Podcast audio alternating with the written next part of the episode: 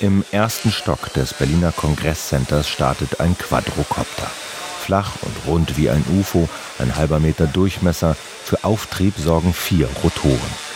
Der ferngesteuerte Flugroboter war eine Attraktion auf dem 26. Chaos Communication Kongress. Zwischen Weihnachten und Neujahr trafen sich hier mehrere tausend Hacker und Technikinteressierte. Was noch vor wenigen Jahren ein Familientreffen war der deutschen Hacker aus dem Chaos Computer Club, ist mittlerweile ein internationaler Kongress. Im Zentrum Themen wie Datenschutz, Überwachung und die Baufälligkeit vieler uns alle umgebender Techniken. Dass diese Themen in Berlin verhandelt werden, ist kein Zufall. Berlin gilt als Hackerhauptstadt des Planeten.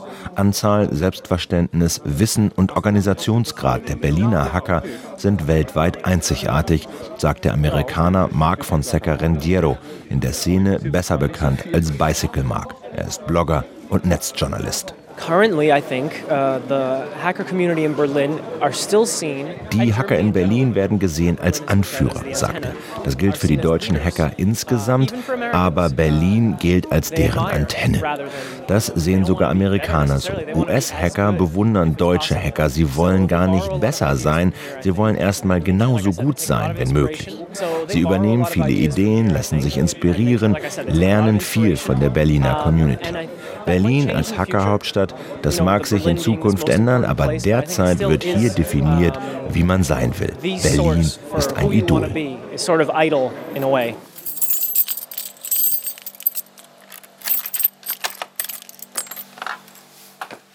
Also wir sind jetzt im Keller des Chaos Computer Club Berlin e.V. Ähm, wir haben hier zwei Stockwerke, einen Keller und ein Erdgeschoss. Im Keller haben wir äh, einen Konferenztisch, könnte man sagen, wo man sich zusammensetzen kann in einer kleineren Gruppe. Wir haben eine Schließfachanlage, wo Leute ihre Backups einschließen können. Der Chaos Computer Club, kurz CCC, ist das organisatorische Zentrum der deutschen Hackerszene.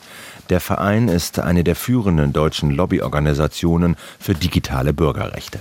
Das Bundesverfassungsgericht lädt die Hacker des CCC regelmäßig als Gutachter ein. Ich bin Harald Welte, ich bin alles möglich. Ich bin Softwareentwickler, ich bin Hardwareentwickler, ich bin Hacker. Harald Welte ist Mitglied im CCC und einer der angesehensten Berliner Hacker. Er führt durch das Hauptquartier des CCC in der Berliner Marienstraße, Hinterhof, Erdgeschoss und Keller. Und jetzt hier muss ich mal kurz das Licht anmachen, da haben wir unser Labor ist also äh, auch so ein kleines Elektroniklabor mit allen möglichen Geräten. Wir haben da auch ein Oszilloskop, äh, Logic Analyzer, wir haben alle möglichen mechanischen Werkzeuge, sämtliche Kabel und Adapter, die man sich vorstellen kann. Mein Beruf, hm, weiß ich nicht. Es ist schwierig ich mache halt diese ganzen Dinge, weil ich mich dafür begeistern kann, weil dann Interesse da ist oder eben teilweise dann auch dieses, äh, diese vermeintliche Berufung oder ethische Verpflichtung, irgendwelche Dinge, die Gesellschaft darüber aufzuklären. Beruf wird das Ganze immer dann, wenn irgendwo eine Firma bereit ist, dafür zu zahlen für irgendwelche dieser Dinge, also für Entwicklungen in dem Bereich. Welte ist Autodidakt, nie studiert, immer viel gelesen, gebastelt, getrieben von Neugier und Spieltrieb. Heute ist Welte ein gefragter Experte. Er berät Hardwareproduzenten in Taiwan. Der 30-Jährige unterscheidet zwischen Crackern und Hackern. Beide suchen nach Lücken in technischen Systemen. Cracker missbrauchen sie, nutzen Sicherheitslücken zum eigenen Vorteil, klauen Geld, Datensätze, Kreditkartennummer. Hacker dagegen wollen die Systeme besser machen, warnen die Verantwortlichen und geben ihnen Zeit, die Lecks zu stopfen. Die Hackergemeinschaft versteht sich als Immunsystem der technisierten Gesellschaft. Ich sehe Leute wie mich, die eben Schwachstellen finden und die öffentlich dokumentieren und bekannt machen, so ein bisschen nur als den Boten. Ja? Und letztlich äh, sind wir nicht, die diese mistigen Systeme implementiert haben, sondern wir sind nur diejenigen, die das herausfinden. Ja? Oft in der öffentlichen Berichterstattung kommt das nicht heraus. Ja, das sind das dann immer die, die bösen Hacker, die jetzt irgendwo versuchen, irgendjemanden übers Ohr zu ziehen. Das ist einfach nicht der Punkt. Ja, der Punkt ist, dass die Industrie nicht das nötige Augenmerk auf die Sicherheit legt. Auf dem CCC-Kongress sprach Harald Welte im überfüllten Saal 1 vor über 1000 Zuhörern über sein Spezialthema GSM, die Technik hinter fast allen Mobilfunknetzen dieser Welt. Doch GSM, die Mobilfunktechnik, ist alt und voller Sicherheitslücken. Im Prinzip kann heutzutage jeder Mobiltelefonate abfangen, mithören und aufzeichnen.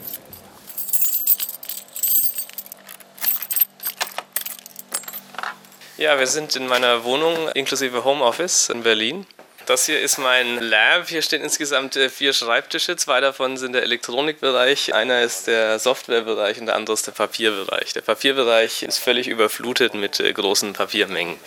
Harald Welte zeigt auf ein graues Gerät unter seinem Schreibtisch. Hier, das ist dieses Gebilde mit äh, vielen Kabeln und groß und schwer. Eine Basisstation für Mobilfunkmasten, so groß wie ein Koffer, Gewicht 48 Kilo.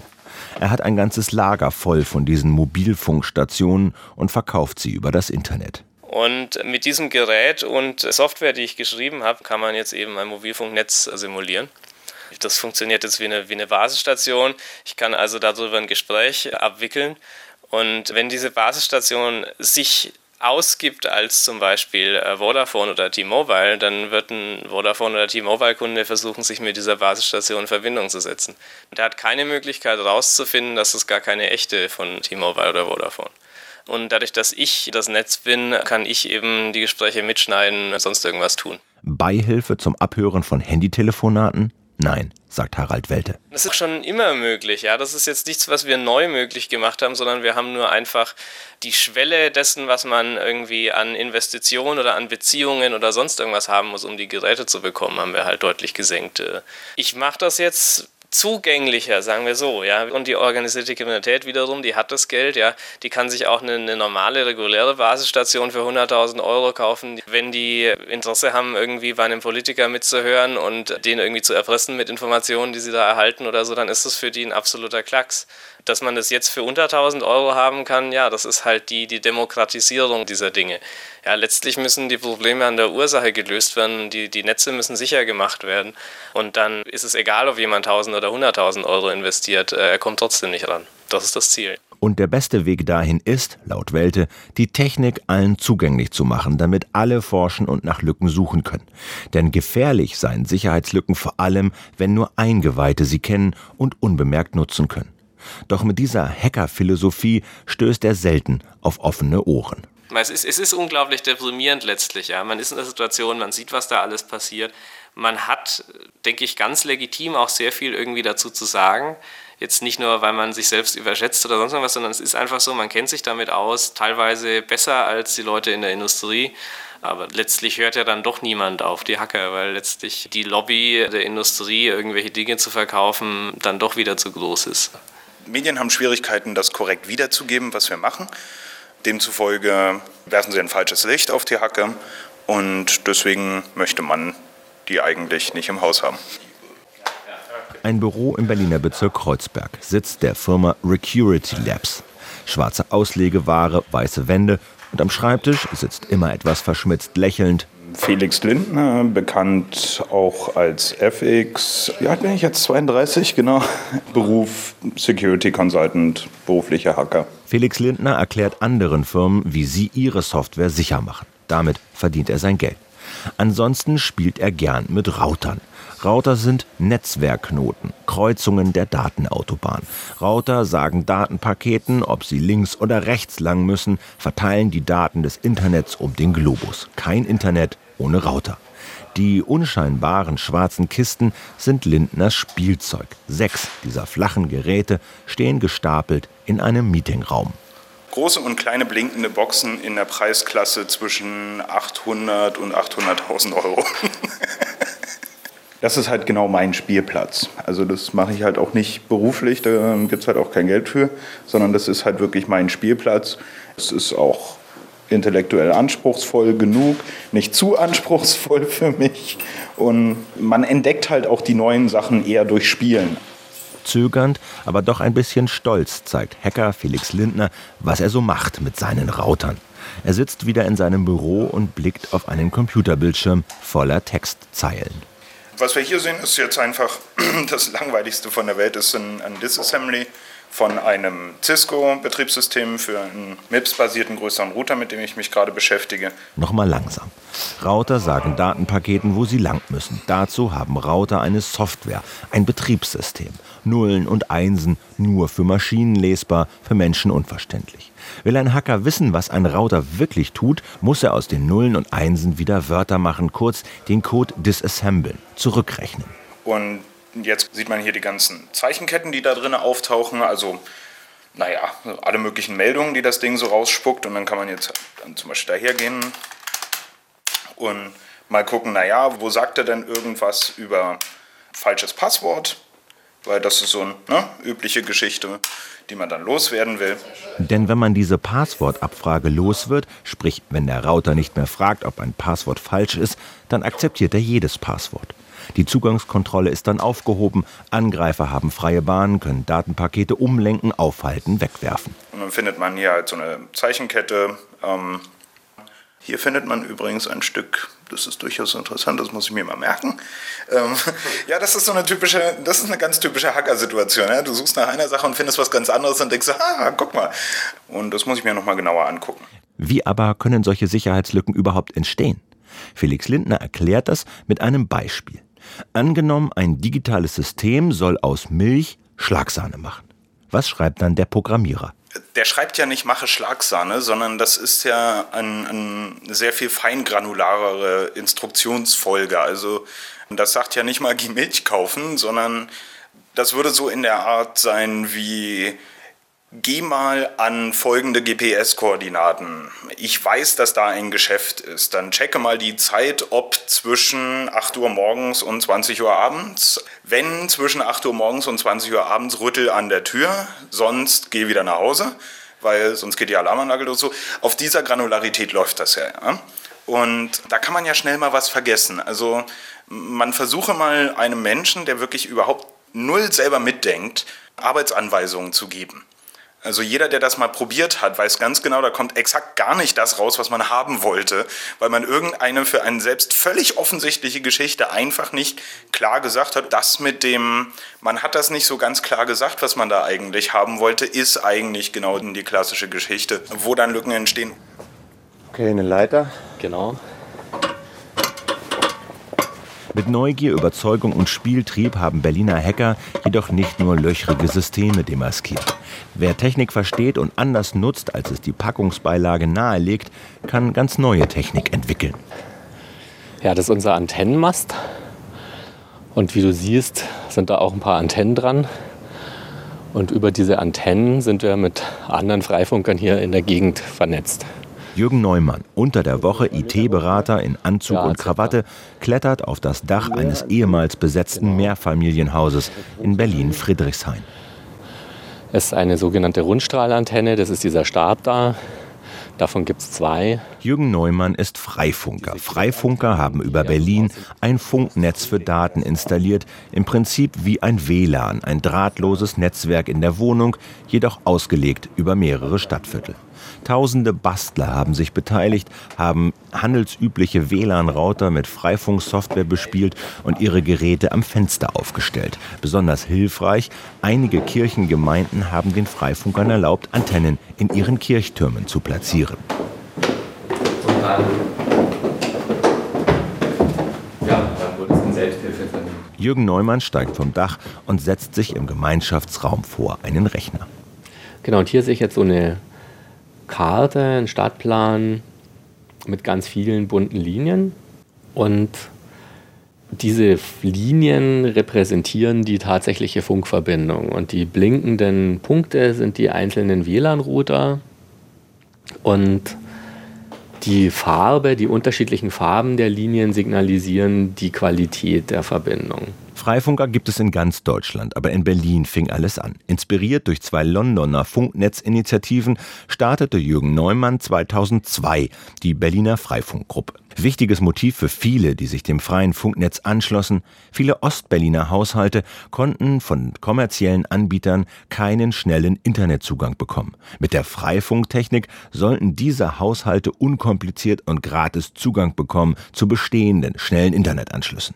Heute sind schnelle Internetzugänge auch in Ostberlin fast überall zu haben und dennoch ist die Freifunkergemeinschaft sehr aktiv. Es ist auch ein Experiment. Also es geht auch darum, das Ganze als technische Spielwiese zu begreifen, sich auszuprobieren, neue Technologien zu entwickeln. Also das heißt, da forschen Leute eigentlich außerhalb der Institutionen in Hacklabs wie der Seabase oder dem CCC und ähm, entwickeln ihre eigenen Ideen und bringen so eine Technologie voran, die man halt an anderer Stelle bisher gar nicht weiter verfolgt. Eine Technologie, die in anderen Ländern wertvolle Dienste leistet, dort, wo nicht überall Kabel im Boden liegen und wo Internetzugänge eine teure Rarität sind. Okay, jetzt sind wir hier auf der Webseite von One Village Foundation in Ghana. Und damit du auch siehst, dass ich nicht irgendeinen Quatsch erzähle. Jürgen Neumann ruft die Webseite von Wireless Ghana auf. Dort berichtet eine Dorfgemeinschaft, dass sie mit billiger Technik und der Berliner Freifunksoftware ein ganzes Dorf mit Internet versorgen konnte. This is done with the German software Freifunk, which allows to easily create large mesh networks by utilis utilizing antennas and commonly available routers. Da bin ich dann schon ein bisschen stolz. das finde ich dann schon toll. Und das äh, motiviert mich dann auch weiterzumachen. Berlin als Abteilung für Forschung und Entwicklung in einer globalisierten Welt. Eines der wichtigsten Labore der Berliner Hacker ist die Seabase. Hier bastelt die Freifunker an ihrer Software und auch Felix Lindner, der Mann, der mit den Routern spielt, ist regelmäßiger Gast. Wir gehen jetzt in die Seabase oder ja, in die Base. Eigentlich ist es ja eine Raumstation unter Berlin.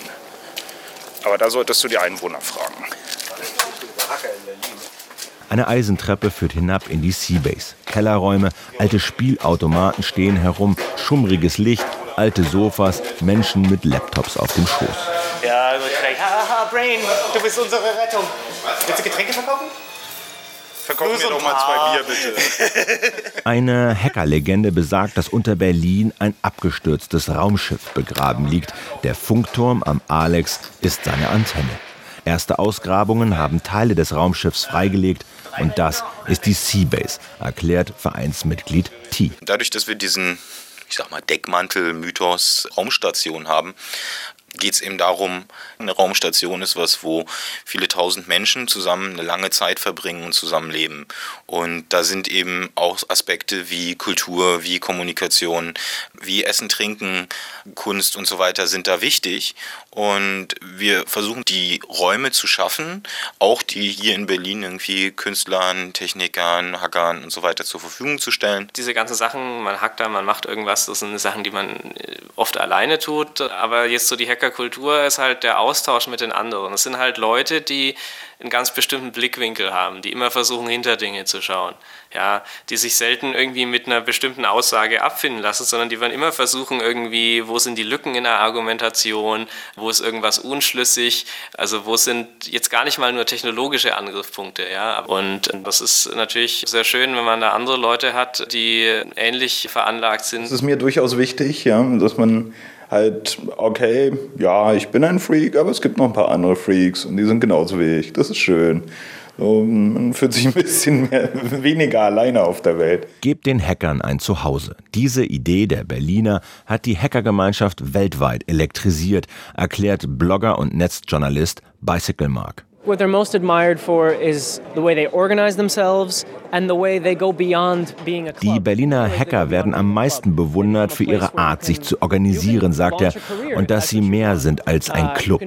Man kann hier seine Berufung suchen. Du kannst eine Karriere starten oder die Welt retten, wenn du das willst.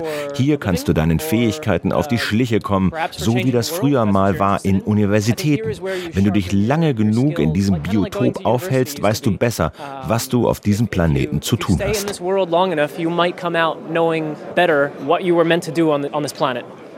In Berlin ist das schon sehr ausgeprägt. Es gibt einfach viele davon. Also Hacker pro Einwohner oder Hacker pro Quadratmeter. Habe ich schon den Eindruck, dass das in, in Berlin sehr hoch ist. Also es gibt nur wenig andere Städte, mit denen ich dieselbe Hackerdichte assoziiere. Geringe Lebenshaltungskosten, viel Platz und sehr viele sehr fähige Leute. Das sind die Zutaten, sagen die beiden Hacker Felix Lindner und Jürgen Neumann. Also ich denke, dass der, der CCC da sicherlich ein, ein treibender Faktor dahinter ist. Aber ich denke, es hat auch ein bisschen was damit zu tun, was für Leute so nach Berlin ziehen. Also es ist ja doch tendenziell eher eine junge wilde Stadt. Es ist kein schwäbisches Dorf. Und wenn also jüngere Leute mit so einem Weltbild und der, der Suche nach alternativen Wahrheiten auf Hacker treffen, dann kommt es schon häufiger mal vor, dass sie sagen, Mensch, irgendwie ja, das ist eine Geschichte, das könnt ihr mir vorstellen, mir genauer anzugucken und dann fangen sie da an, so ein bisschen reinzufühlen und potenziell bleiben sie dabei. Ich glaube, es ist eine ganz interessante Mischung aus Platz, Wissen und Freiheiten, die hier existieren und deren Wert man auch einfach gar nicht hoch genug schätzen kann. Also immer wenn ich in anderen Städten bin und merke, wie, wie schwer sich Leute dort tun, überhaupt mal Räume zu finden oder wie sehr sie auch dem kommerziellen Überlebensdruck ausgeliefert sind, dann denke ich mir, haben wir mit diesem immer noch erhaltenen, eher so grungigen Berlin einen ganz hohen Wert, den es auch unbedingt gilt, weiterhin zu behalten.